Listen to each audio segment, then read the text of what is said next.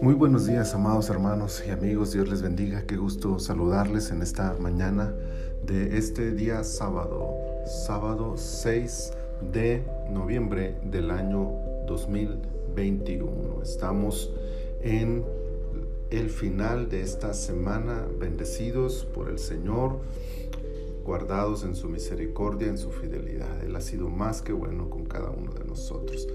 Esta es nuestra temporada 9, el episodio 11 de este devocional en su reposo y quiero leerles para esta ocasión el Evangelio de Juan capítulo 11, versículo 51 que dice, esto no lo dijo por sí mismo, sino que como era el sumo sacerdote aquel año, profetizó que Jesús había de morir por la nación. El ministerio profético es uno de los más atractivos ministerios de la Biblia. Revelador de los misterios de Dios, el profeta habla con autoridad lo que el Señor le encarga para edificar, exhortar o inspirar a su pueblo. Aunque muchos de aquellos hombres y mujeres que ejercieron el ministerio profético sufrieron el costo de tal llamado, esto solo hace más atractivo y sublime su ministerio. Pero no todos lo han ejercido conscientemente. El sumo sacerdote Caifás es ejemplo de esto. Ocupaba una posición de servicio entre Dios y el pueblo. Debía tener una relación firme y fuerte con él, pero la implicación es clara.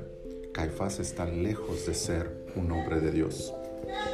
Sin embargo, el pasaje señala que su posición de liderazgo lo convierte, en el momento clave, en una voz que Dios utiliza para el cumplimiento de su plan de salvación. Él pensó que hablaba por sí mismo. Todos pensaron igual, pero sin darse cuenta, en realidad era Dios quien lo hizo profetizar. Parecía que su visión del tiempo coincidía con el Padre. Jesús debía morir y era necesario que esto sucediera a mano de los judíos. Él hablaba con su deseo de muerte. Dios usaba eso para proveer la oportunidad de entregar a su Hijo por los pecados de la humanidad. Qué terrible que aquel que debía ser un instrumento de bendición de manera natural y consciente tenga que serlo sin siquiera darse cuenta, porque está demasiado ocupado siendo y haciendo lo contrario de aquello a lo que fue llamado. Y qué muestra tan poderosa de la soberanía de Dios que es capaz de hacer cumplir su voluntad a favor de la humanidad, aún valiéndose de aquellos que viven en pecado.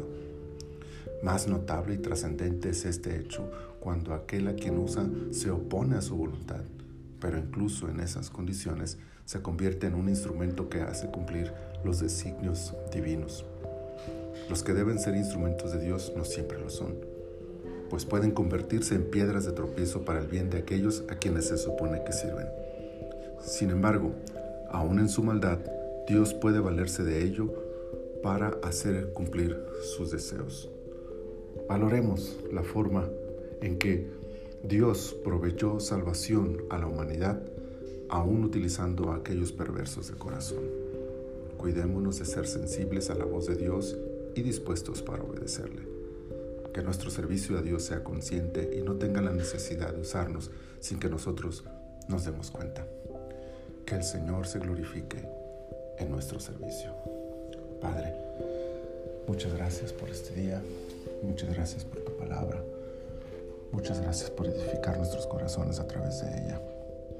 Señor, sensibilízanos, confróntanos Inspíranos para servirte voluntariamente, para escuchar tu voz y ser parte de tus propósitos, pero con nuestro corazón rendido, consciente ante ti.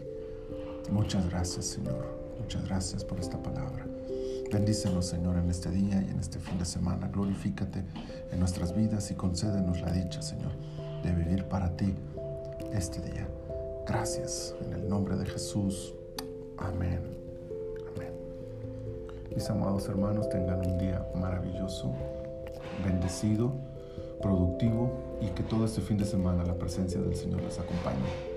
Si Él nos lo permite, nos leemos y nos oímos el próximo lunes para continuar con nuestros devocionales. Tengan un domingo también bendecido en su congregación o si no tienen una congregación, pueden contactarme por mis redes para poderles ayudar y ministrarles la palabra del Señor el día de mañana.